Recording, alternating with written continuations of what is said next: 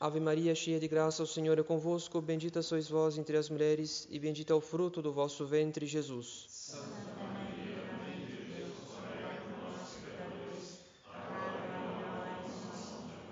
Divino Menino Jesus, abençoai-nos. Nossa Senhora do Perpétuo Socorro, São João Bosco, em nome do Pai, do Filho e do Espírito Santo. Amém. Quero sentar-se.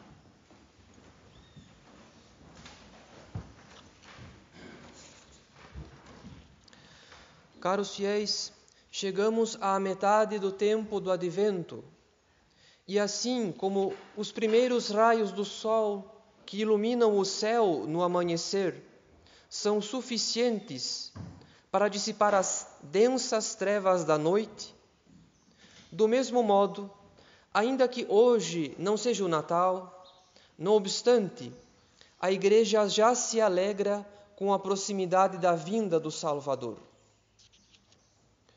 O terceiro domingo do Advento, conhecido como domingo Gaudete, isto é, alegrai-vos, por causa do introito da missa, tirado da carta de São Paulo aos Gálatas, o terceiro domingo do Advento é, portanto, o domingo da alegria. São os primeiros raios da luz de Deus despontando no céu da igreja e confortando a nossa esperança, porque, como diz São Paulo, a esperança não engana. De fato, o advento é um tempo para exercitar a virtude da esperança. Diz o catecismo que a esperança é uma virtude sobrenatural pela qual desejamos e esperamos a vida eterna que Deus prometeu aos seus servos e os auxílios necessários para alcançá-la. A esperança é um dom de Deus, recebido no batismo, que capacita a nossa alma para esperar algo que o mundo não pode dar, que nossas forças naturais não podem dar, que somente Deus pode dar, isto é, a luz da glória, o céu. E apesar de Deus ser infinitamente bom e misericordioso, apesar de Deus ser o autor da nossa salvação, apesar de Deus ser infinitamente poderoso para superar todos os obstáculos, para conceder-nos a graça e alcançar-nos a glória eterna, enfim, apesar de todas as promessas de Deus para confortar a nossa esperança, Nada corrói tão facilmente a esperança do que a tristeza. Para compreender o mal que a tristeza faz em nossa alma, precisamos considerar antes a virtude da fortaleza. A virtude da fortaleza, caros fiéis, é aquela virtude que dispõe a nossa alma para enfrentar o mal difícil de ser superado. A fortaleza nos dispõe a suportar o mal, removendo o temor, isto é, o medo daquilo que pode nos prejudicar gravemente. Por essa razão, a fortaleza é uma virtude muito necessária durante a guerra porque um soldado temeroso dos perigos do conflito não conseguirá defender a sua pátria convenientemente.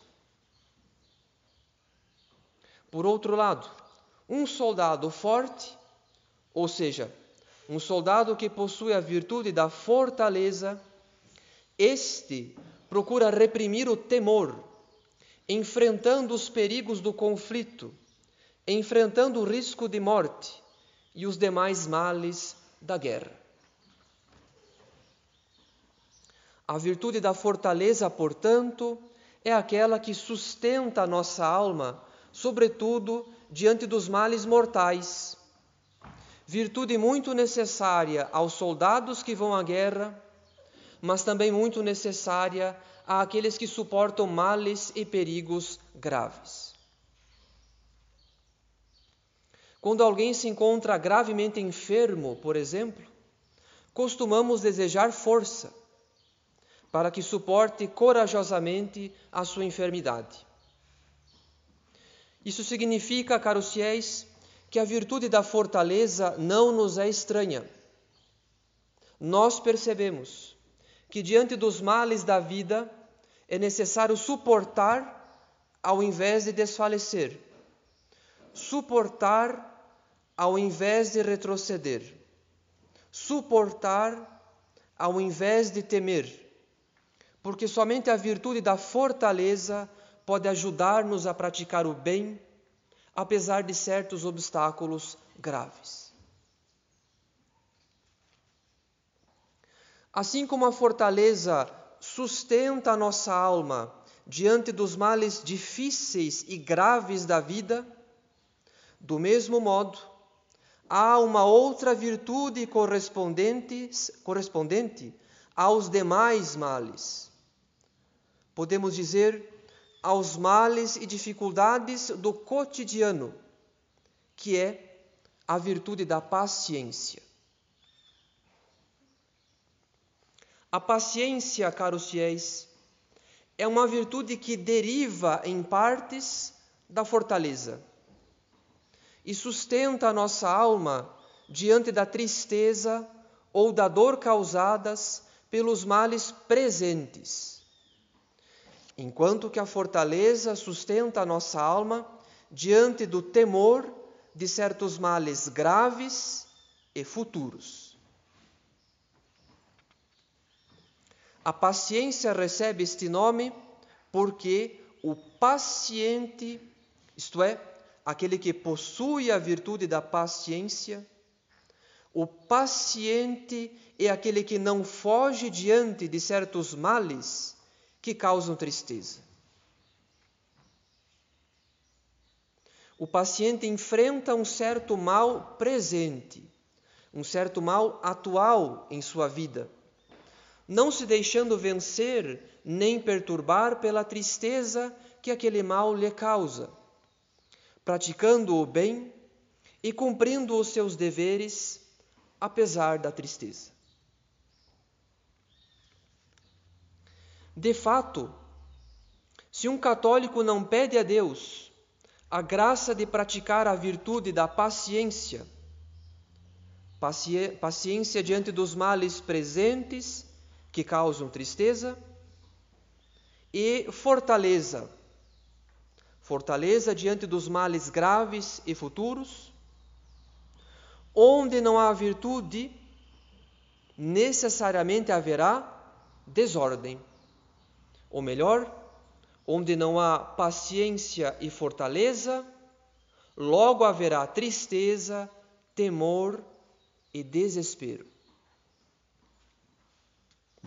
Ou vencemos nossos afetos desordenados pela prática da virtude, ou somos vencidos por eles e assim deixamos de praticar o bem. Quanto a isso, devemos considerar um último aspecto. Afinal, caros fiéis, um bom católico quer ser paciente e forte. Ele quer enfrentar os males presentes que causam tristeza, ele quer enfrentar os males graves e futuros que causam o temor. Mas, se ele tem em pouca conta aquilo que ele irá ganhar com a virtude, não raras vezes ocorre que mesmo os bons católicos parecem dar razão à tristeza e ao temor diante de certos males. Ou seja, há um certo cansaço de alma diante do combate, como se não valesse a pena combater, como se o esforço da virtude não valesse a pena.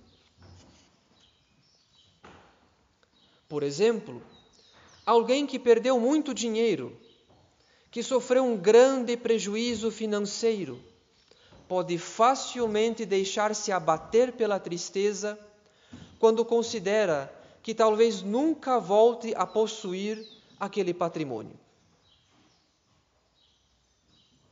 Por exemplo, diante da perda de um ente querido, os familiares e amigos podem facilmente deixar-se abater pela tristeza quando consideram que nenhum bem trará de volta quem já partiu. Portanto, não raras vezes ocorre que mesmo os bons católicos parecem dar razão à tristeza e ao temor diante de certos males. Porque parece que a virtude, nesses casos, não compensa. Parece que há um prejuízo definitivo que dá razão à tristeza e ao temor.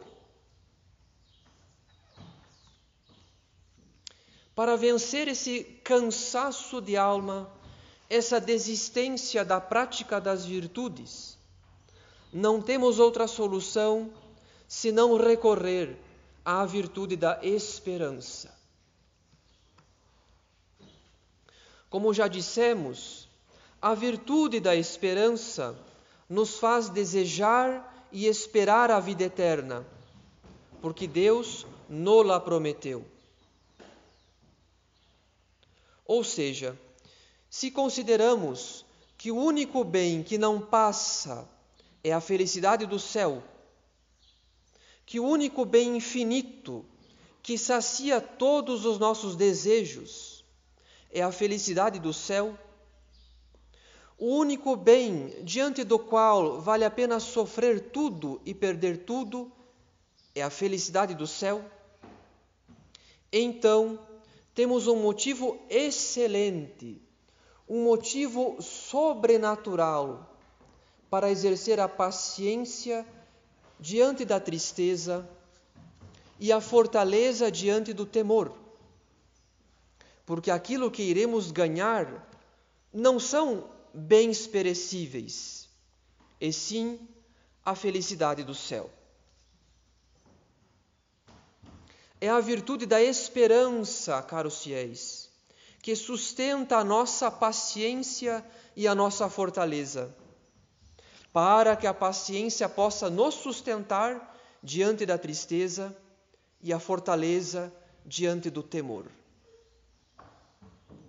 É a esperança do céu que dá sentido à nossa paciência no cotidiano, que dá sentido à nossa fortaleza em situações extremas.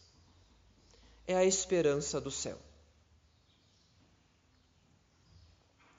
Portanto, devemos cuidar para que a tristeza não coroa silenciosamente a nossa esperança, porque é próprio do demônio tentar-nos com pensamentos de tristeza.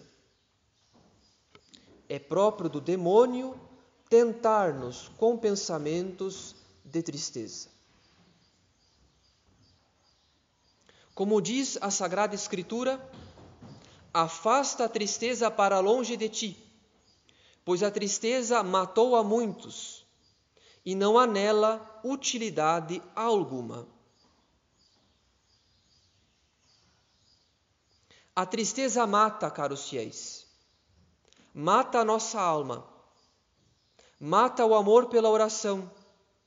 Mata o gosto pelas coisas espirituais, mata os bons propósitos, mata a prática da virtude, mata o desejo do céu. A tristeza paralisa a nossa alma, corrói a nossa alma e afasta-nos cada vez mais de Deus. Não é possível ser ouvido por Deus na oração se estamos voluntariamente tristes, se deixamos-nos vencer pela tristeza, porque a tristeza contém uma certa desistência dos bens espirituais.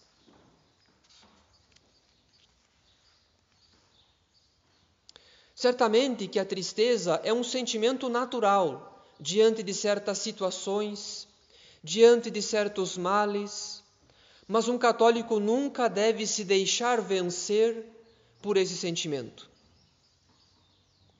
ele deve governar esse sentimento, para que esteja subordinado à razão. Porque, do contrário, ele abandonará os seus deveres, ele abandonará a prática da virtude e, em última instância, ele irá desistir da felicidade do céu por causa de um sentimento desordenado. Portanto, a tristeza e todos os demais afetos da nossa alma devem sempre, absolutamente sempre, devem sempre estar subordinados à nossa razão, assim como a nossa razão está subordinada à luz da fé. Essa é a única ordem que pode garantir alegria e paz em nossa alma. Os afetos subordinados à razão e a razão subordinada à luz da fé. Daqui por diante, caros fiéis, devemos guardar na memória as palavras que São Paulo nos diz na epístola desse terceiro domingo do advento. Alegrai-vos sempre no Senhor. Repito, alegrai-vos. Não vos inquieteis com nada. Em todas as circunstâncias, apresentai a Deus as vossas preocupações, mediante a oração, as súplicas e a ação de graças. E a paz de Deus, que excede toda inteligência, haverá de guardar vossos corações e vossos pensamentos em Cristo Jesus. E quando São Paulo diz com veemência: alegrai-vos, importa dizer que ele estava na prisão. São Paulo estava preso e, no entanto, ele consolava e exortava os cristãos para que não perdessem nunca em hipótese alguma, a alegria espiritual, que nasce da esperança do céu, porque, como também escreveu São Paulo, a esperança não engana. Daqui por diante, caros fiéis, devemos considerar todos os pensamentos de tristeza não como pensamentos razoáveis, aparentemente razoáveis, mas como tentação. É o demônio que sopra em nossa alma os pensamentos de tristeza, porque a tristeza mata o desejo do céu. E quando deixamos de considerar a felicidade do céu, facilmente desanimamos diante de certos combates em que a própria virtude parece não valer a pena e assim causamos prejuízo à nossa santificação e mesmo aos deveres de Estado, aos deveres do cotidiano. Caros fiéis, para combater os combates da vida cotidiana, devemos combater antes os pensamentos de tristeza. Devemos procurar ter os olhos da alma sempre fixos na esperança da glória do céu. E isso está bem resumido numa singela frase do beato Carlo Acutis: A tristeza é direcionar o olhar para si mesmo. A felicidade é direcionar o olhar para Deus. Enquanto o demônio não quer que consideremos outra coisa senão os males da vida presente, devemos, devemos olhar com os olhos da alma para Deus, porque diante da glória eterna, diante da felicidade infinita do céu, mesmo os males desta vida parecem insignificantes. Mesmo os males desta vida parecem insignificantes diante do bem que nos promete a esperança cristã. Louvado seja nosso Senhor Jesus Cristo.